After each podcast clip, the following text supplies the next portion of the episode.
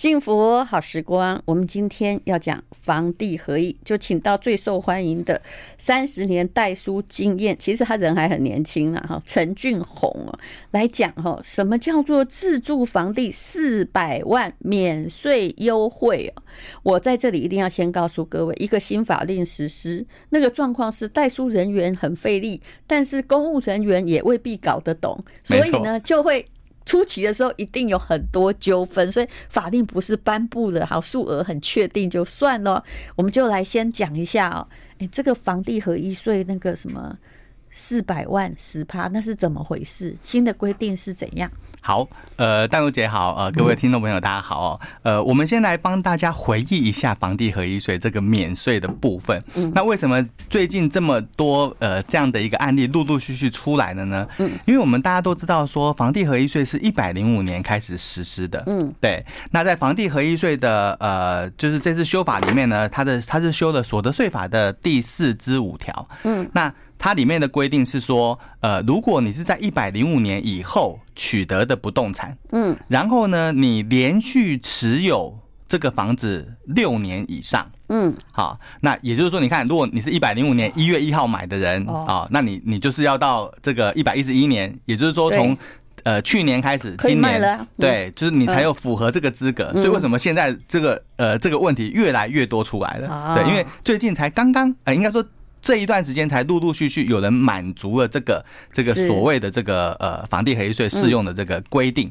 那这个规定里面是说，如果呢呃你持有六年好，然后呢你符合就是本人配偶未成年子女。好，有涉及其一啦，哈，有涉及在这个房子上面，好，而且这个房子呢没有出租，没有营业，啊，然后呢，呃，你在六年当中也没有试用过这个免税的话。啊，没，就是你没有试用过这个这个优惠的税率的话，没有卖另外一间，对，没有卖另外一间房间，没有卖另外一个房子适用这个税率的话，那你就可以享有，就是呃，可以有四百万的所得是可以免税。所以你如果是在假设哈，你在一百零五年之前你是卖掉另外再买这个，那以前都不算的啦。没错，没错，它是要一百零五年以后，好像还有一个扣打，对吧？对，它是要一百零五年以后持有不动产的人，嗯，好，所以才说就是从一。一百一十一、一百一十二，就是陆陆续续有消费者就是碰到这样的问题了。可是，所以我们有一次的十趴优惠税率可以用，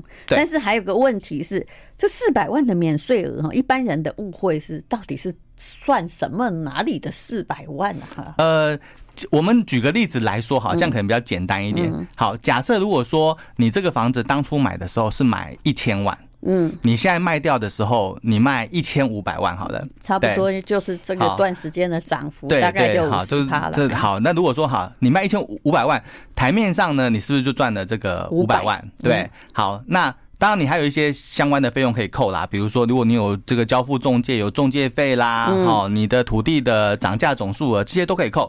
假设如果说这些部分扣了三十万好了，好，那你是不是你还有赚四百七十万？对，如果你有符合这个要件的朋友的话，那他就这赚的四百七十万里面可以再扣掉四百万，这样不等于说你只有七十万的部分要计算十趴的税率，也就是只要缴七万块，没有错。哇，嘿，所以让你炒一次。房 OK 了，第二次就不行，就是没有。可是呃，对政府来讲，就是说呃，如果你这个房子已经持有这个六年以上了哈，又都是自住，好，这个应该也不在他认为炒房的范围啦。啊对，可只能用一次哦。呃，应该说六年当中只能用一次。哦。如果下一个六年你又换屋，又可以再换一次，没有错，没有错，对的，对的，哦，是。超过六年就不叫炒房了。对啦，对对对，嘿，就是。政府这个应该说他的定这个规则的这个心思应该就是这样子的，对，嘿，那我们今天的这个案例一呢，他的状况是这个这个客这个林先生哈，他名下呢是有两个房子，嗯，一个房子就是他自己跟他太太住，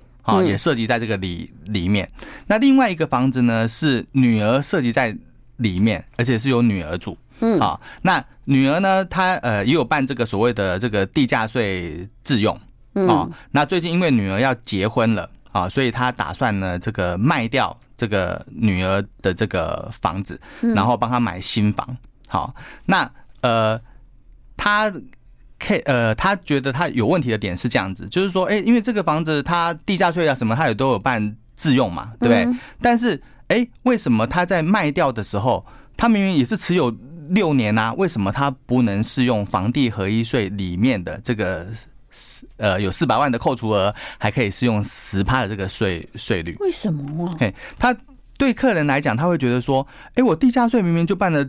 自用，我我的房屋税也是住家用的房屋税，对，我女儿又有涉及在里面，对，但我为什么不能用这个自用的减免呢？是不是因为涉及的人跟那个房屋所有的名字不一样啊？呃，不是这个原因，而是我们一开始的时候，呃，有提到说，在房地合一税的规定里面，它的涉及人仅限本人。配偶跟未成年子女哦，他成年啦，没错，因为女儿成年了，了所以他不在这个免税的。他住进去的时候，搞不好还未成年，这样不算。这个这个我们待会有另外一个案例啊，对，嘿，对，未成年可以独立设计嘛？呃，未成年现在规定是不能独立设设计，但所以就一定要有一个成年人跟着了，对不对？实物上面是有。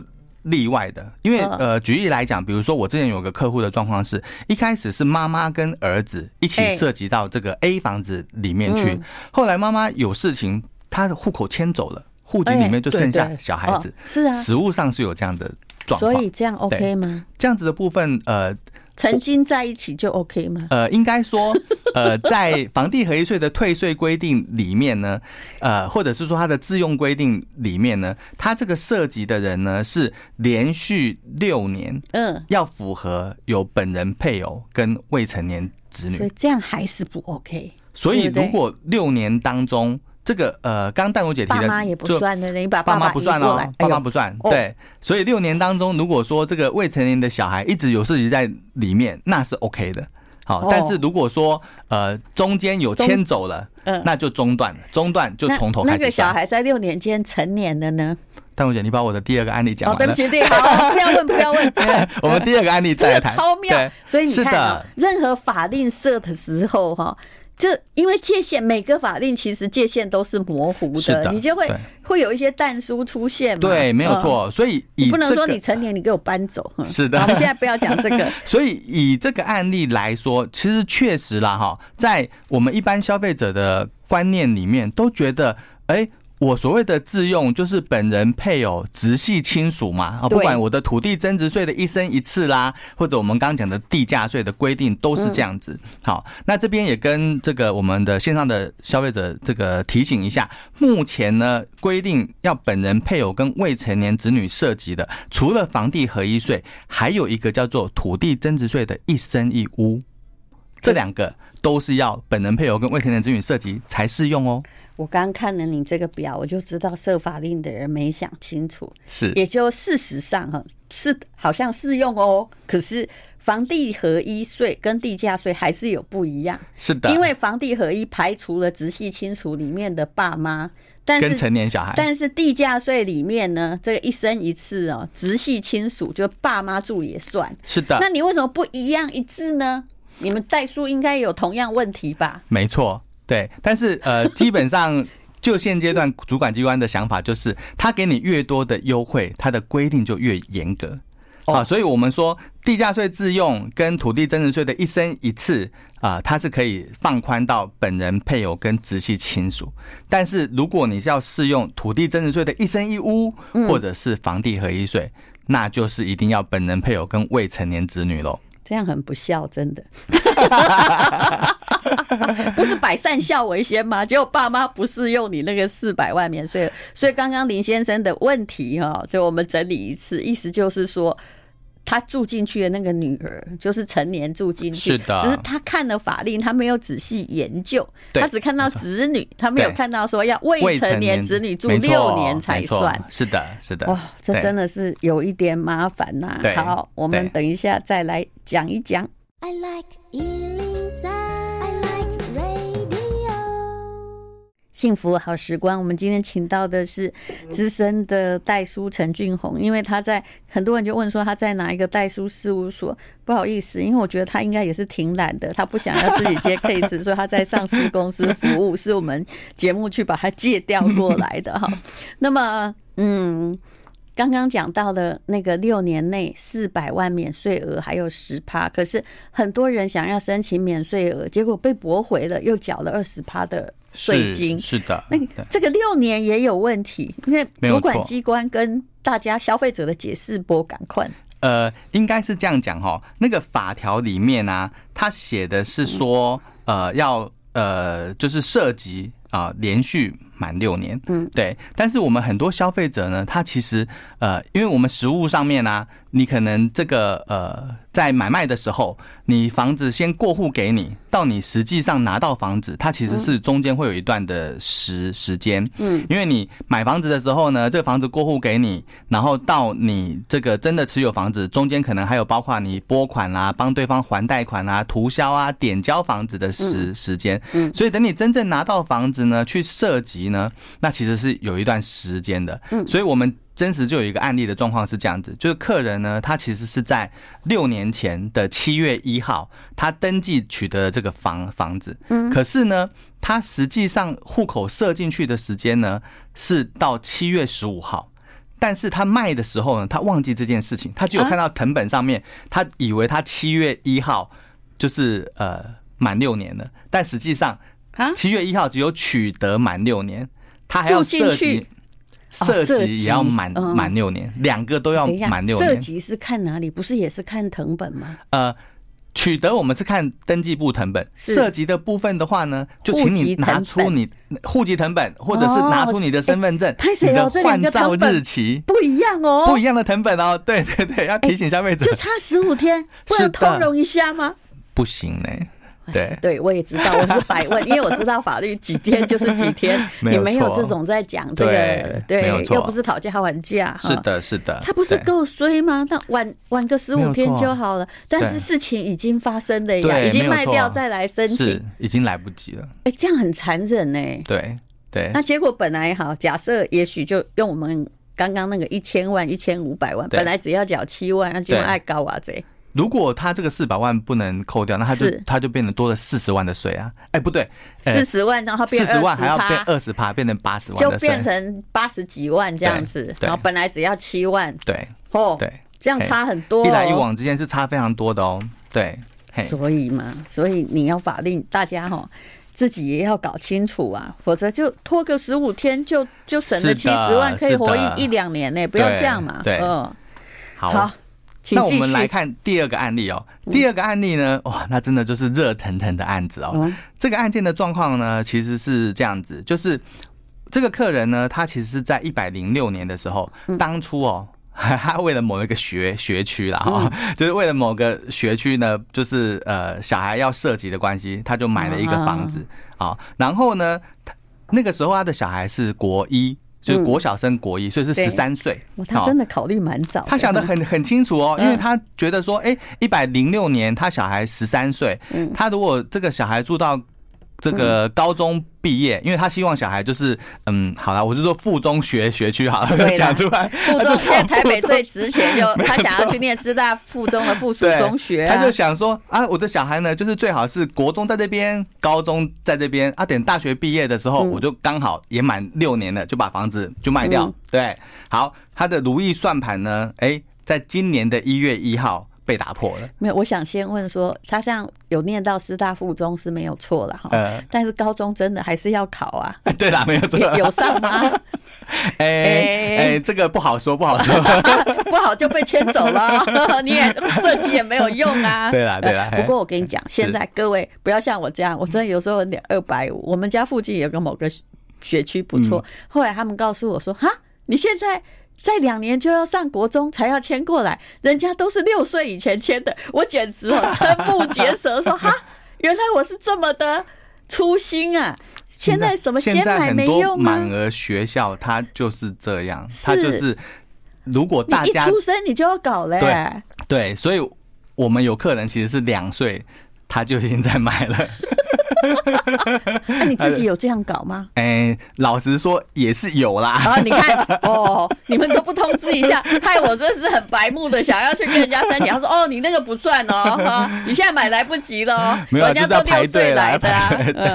哎，那这个案子为什么会来不及呢？其实是因为呃，我们一百一十二年，就是今年的一月一号，因为民法修正之后，把成年的年龄从二十岁修正到十八岁，所以呢，他的小孩现在已经变十八了，对，今年一月一号开始已经变十八岁了。那我女儿也快成年了，感觉有一种快贵民的感觉。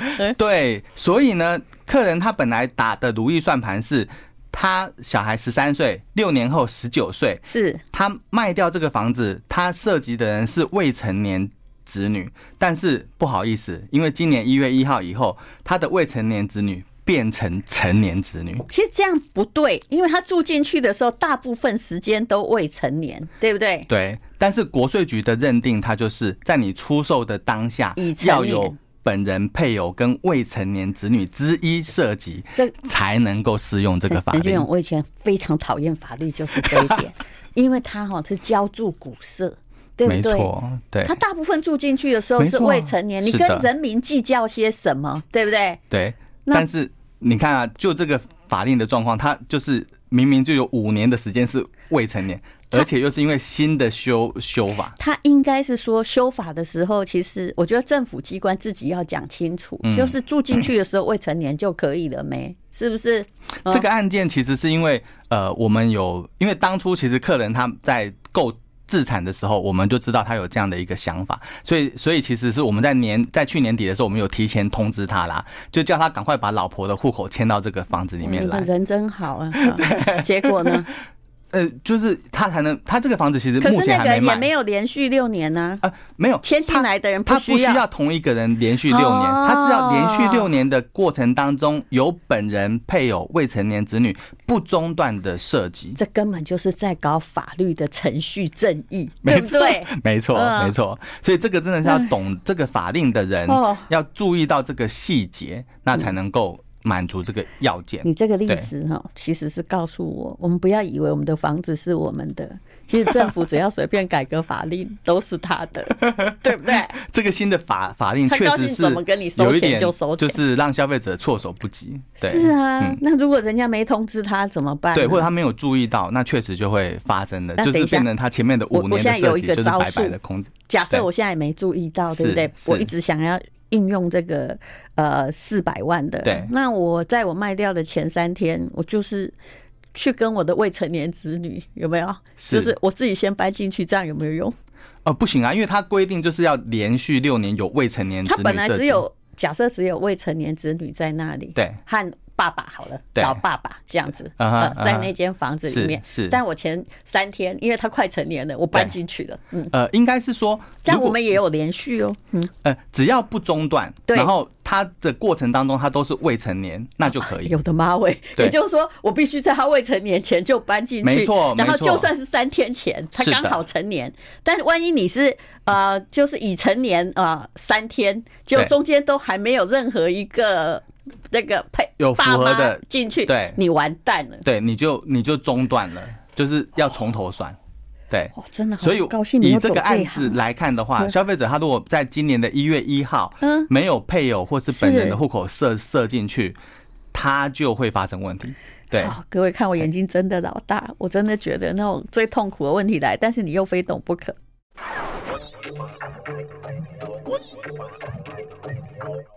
幸福好时光，刚刚的案例你听到没有？我听的真是目瞪口呆耶！原来，哎，我跟你讲，为什么法律哈不能乱改？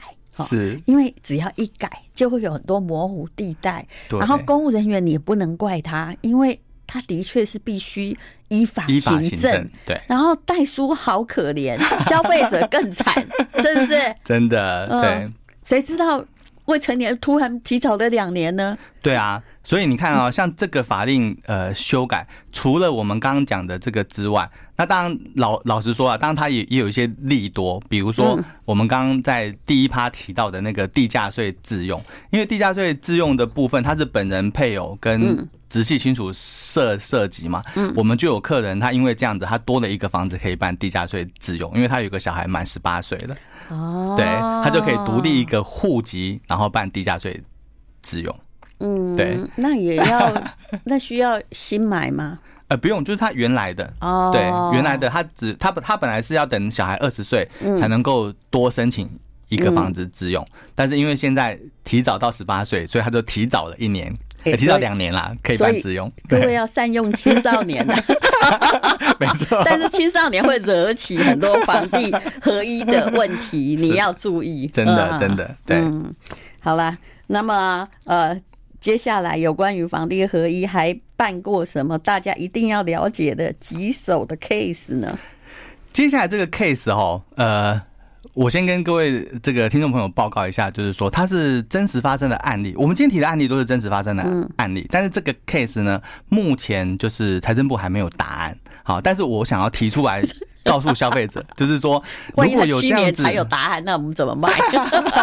但是那你就赶快不要就是踩误误踩的这个线，对，所以赶快提出来跟消费者这边做一个报告。对他这个案件的状况是这样子，我这个客人呢，他是一百零五年，就是房地合一税实施的那一年，他就买买房子，是人生的第一个房子。嗯，他也确实是自己自住啊，也没有出租营业。对，那在今年呢，因为他因为结婚的关系呢，他就呃，老婆觉得这个房子太远了，他为了体恤老婆，买一个离老婆工作地点比较近的地方，离老婆娘家比较近的一个。地方，所以他就把旧房子卖了。嗯，那旧房子卖了，我们一直觉得说，啊，那你旧房子卖了，你就符合房地合一税的这个规定嘛？对，所以他就把旧房子卖了，也另外在老婆这个娘家的附近买了一个新的房房子。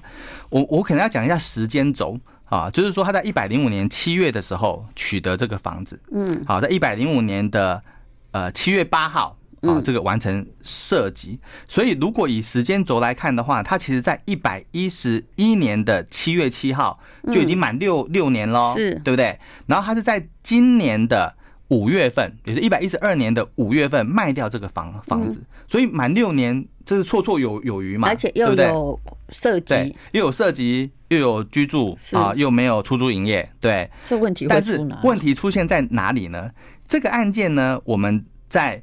六月十二号的时候，把案子完成登记过给新的买方。嗯，但是问题来了，这个客人呢，他因为新的房子登记好的关系，呃，就他新买的房子已经办好了。他那时候去办跟老婆去办结婚登记的时候呢，就在房子卖掉的房子的前四天，六月八号。嗯。他把他的户口跟老婆的户口迁到新房子那边去了。哦，这样不行啊，差四天而已啊。哦，对，好，我们回头看一下法令哦。法令的规定是说，个人或其配偶、未成年子女办竣户籍登记，持有并居住该房屋连续满六年。是啊，如果从这条来来看。他好像没有问题嘛？对呀，过了呀。对，但是你看第二条哦，第二条的规定是说，交易前六年内无出租或供营业执行业务使使用，这应该没问题啊。他用的是交易前六年内，所以国税局就主张说，他的交易时间就是今年的六月十二号。嗯，所以六月十二号往前推的六年内，嗯，他有四天。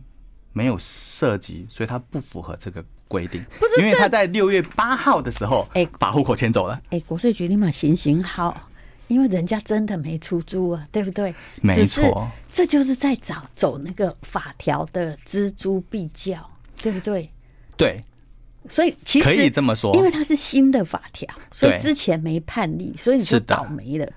那那所以呃，以承办人员来讲，他觉得他是依照法令来行行事。这个没有，这个其实很模糊，要看你怎么解释，对不对？没错，没错，对。所以我这样看也没问题啊。所以我跟淡如姐才会跟淡如姐报告说，呃，我不确定这个案件是不是是在所有的国税局的认定都是这样子，但是我们要提醒消费者的就是说，你不要为了那几天的时间，所以务必要等待。等待过完户，过到你卖的房子过到新的买方的名下之后，你再把户口迁走，不是真的很没有意义，我觉得。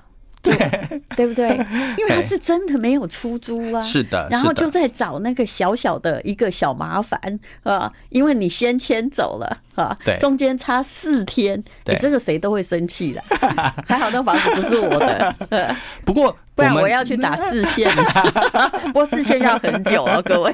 不过我们延伸谈一个问题哈，这淡如姐，你想想看哦，如果说呃，你有一个房子。呃假假设，因为现在是因为实施才就是六七年而已嘛。如果我们把时间拉长一点，好，我们等一下再来看那个有什么问题啊？哦，你的法律就是这样，真的不愿意回头看这些可怕的法条。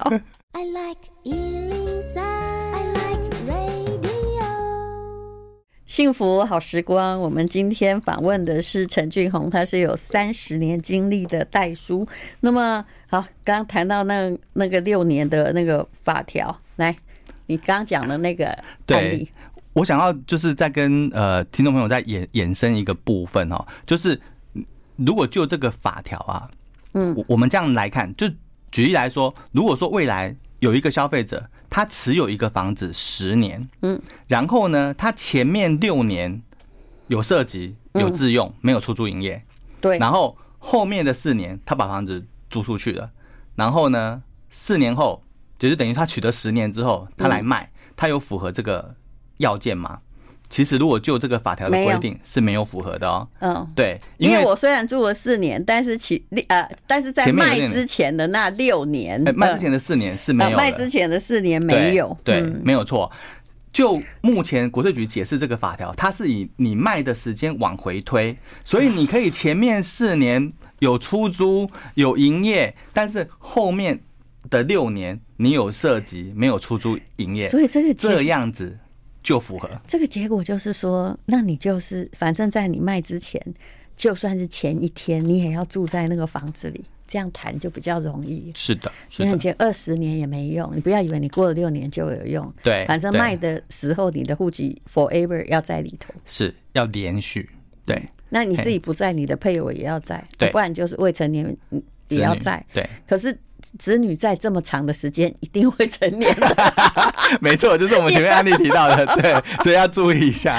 所以最好，其实我们都会建议消费者说，如果是这样规划的消费者，最好就是自己设设计啦，是对，嘿，是比较不容易碰到这样的问题。所以房地合一之后，很多。法律的细节也为代书们带来很多问题。其实代书也是碰到问题才知道，怎么会这样呢？你怎么知道国税局怎么解释呢？没错，没错，这个真的是我们嗯意想不到的一个解释的内容。所以就告诉各位了，如果你要用那个四百万的免税额，答案就是你卖掉的，不管是前一小时，你都要住在那里面。是，然后人人等到过户给新的买方之后，才可以把户口迁走。哎，谢谢你提醒呢，不然这样一差会差很多。现在房子啊，常常是好，你从大概这两年房子也有涨啊，比如以前的六千万，现在搞不好涨成八千万，中间就是两千万，是的，对不对？对啊。那两千万到底是百分之十啊？要要扣不扣那四百万？以前四个问题就是差八十万嘛。是的。可是百分之十跟百分之二十差很多哎。是的，对对，所以这个真的是要。叮咛消费者说，自己的权利自己要守护一下。可是这样，我会觉得我们的国库应该蛮有钱的。哎，从房地合一之后，是不是？哎，确实房房地合一税，它是一笔国国税里面算是一笔还不错的一个。一个金额，对。其实我是劝大家啦，现在没有什么好买投资投资房了啦，你买你自己家住的那间房子最好，不然你怎么可能每间都涉及？是不是？呃，其实我觉得涉及啊，还不是最就是不容易达成的事事情。其实我们来看最后的这个案案例，对，这个也是现在让他提醒消消费者，而且是国税局他目前查核的非常严格的一个项目。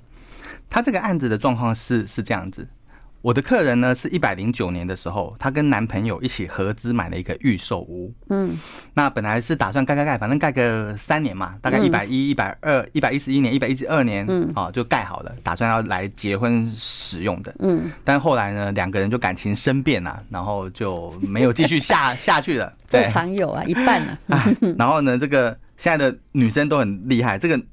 这个客人呢，他就自己独自承接了这个房子。嗯，那在今年的六月份呢，他完成了登记。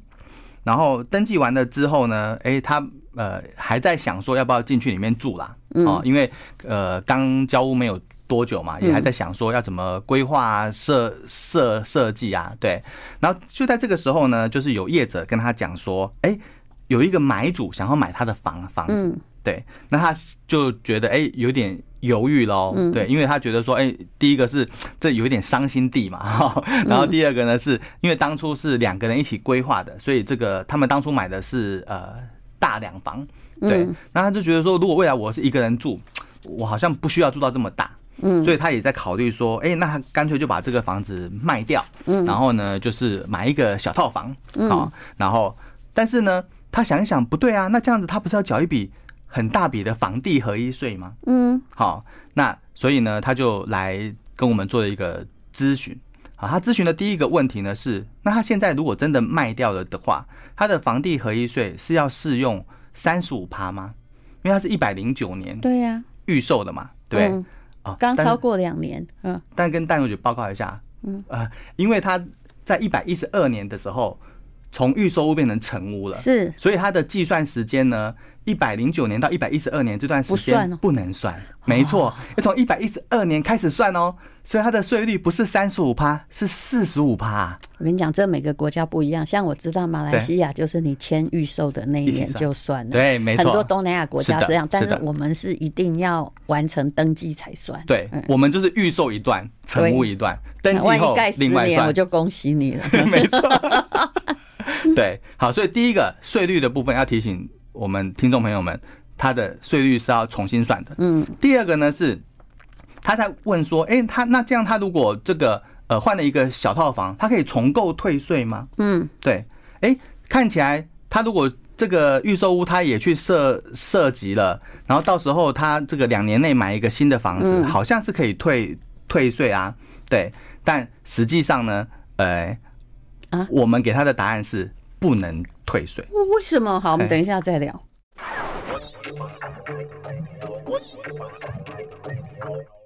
哇，大家看过来，这个例子真的是离谱了。我们今天请到的是有三十年代书经验陈俊宏，他讲的都是血淋淋的例子啊。对呀、啊，现在的房地合一哈，如果你去问那些记者，大换小大家都知道，大换小现在可以可以重购退税啊，比例税对，因为我就是那一间嘛。对对，结果呢不是这个案件啊，呃，它呃实物上面它是不行重购。退税的，嗯，但它不能重购退税的原因呢，并不是呃大换小不能重购退税，就像淡如姐说的，呃，房地合一税它当初一开始上线的时候，大家津津乐道的一个利多，除了我们前面提到的四百万，另外一个就是哎大换小也可以重购退退税了耶，对，好这个你太天真了，对，没有错，我们来看一下这个重购退税的规定哈，它是。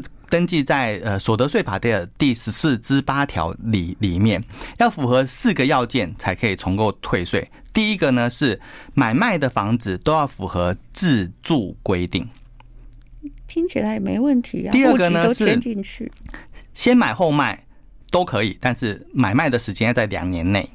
那这个两两年的部分，我们也提醒消消费者，它跟呃土地增值税的重购退税的计算时间是不一样的哦。好，这边。呃，在所得税法里面的规定的两年，它指的都是登记日期。嗯，好，指的都是登记日期，就是你把房子卖给别人，不是你签约的那一天，而是你在地震机关把房子登记给别人的那一天。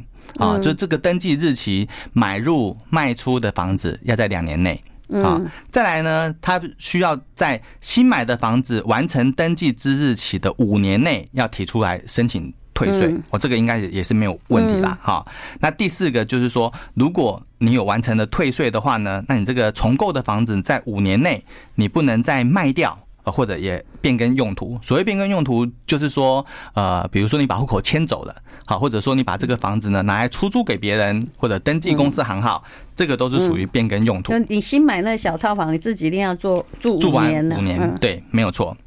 那为什么我们说曾小姐这个房子它不符合的原因呢，是因为它不符合第一条的所谓自住啊，因为我们刚刚有提到，是他看得到吗？还是要设监视器？我都户籍都登记了，有没有？没有错，对。那其实现在税务员也非常的，嗯，我们说也很辛苦啦，哈。他们怎么处理？你有没有自助这个事情呢？第一个，他们当然会请消费者自己切结啦，哈，就你自己切结说你有没有自助。嗯，再来他们有茶盒，那他们会从什么地方去做茶盒呢？那第一个呢，大家想想得到就是，你既然有住嘛，那你一定有水电瓦斯的使使用。对，好，所以如果你的水费是基本费，电费是基本费，有的天然瓦斯连表都还没装。对。对，因为像这种预售屋、刚交屋的，可能根本就没有装嘛，因为你根本没有住进去。就是他不允许你当山顶洞人就对了。没有错，所以你说，呃，那我拿个帐篷去那边住啊，对不对？我点蜡烛啊，对不对？对，好，不接受。嗯，对，呃，再来呢，呃，他会发文给管理委员会，啊，叫管管理委员会回函说，这个人这一户有没有来住？嗯。好，甚至呢，呃，我们有听众朋友，呃，就是应该说我们的客人跟我们回馈啦，好，就是说，呃，他们有管理委员会有收到，就是国税局要求，就是他们提供电梯的监视录影带，确认说，因为他有去住，他会进电梯吧，他不会都爬楼梯吧？我感觉那个。你看过一九八四，欧回尔那个都来了吧？哈，可以当侦探的。对对对，那个时候我们一直被监视的那种感觉都来了吧？小说的场景成真呢。是，对。那嗯。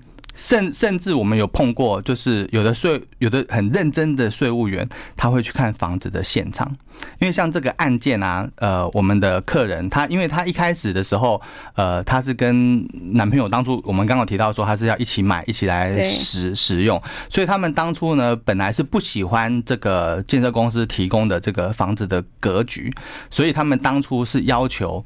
这个房子是毛坯的一个状况，甚至连马桶啊什么全都退掉，因为他们打算自己就是用自己想要的设备，那就没啥话说了。所以您要跟国税局举证说你是自住，嗯，这个难度有一点点高啊。所以他这样到底是差多少钱呢？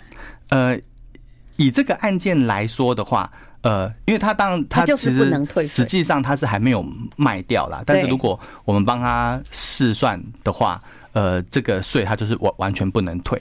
那因为它就是四十五趴的税率，嗯，所以呃试算一下，应该是要缴六七十万的房地合一税，就多缴了六七十万。对，因为它不能退，所以他也自认倒霉。早知道不要买小套房就好了，就住进那二房，随便自己把它修一修。这个案子，因为客人他有先跟我们做。咨询，所以目目前他是还没卖啦，因为他后来知道说是要缴四十五趴的税，再加上就是说他是没有办法办重购退税的，所以他目目前的想法应该是会先。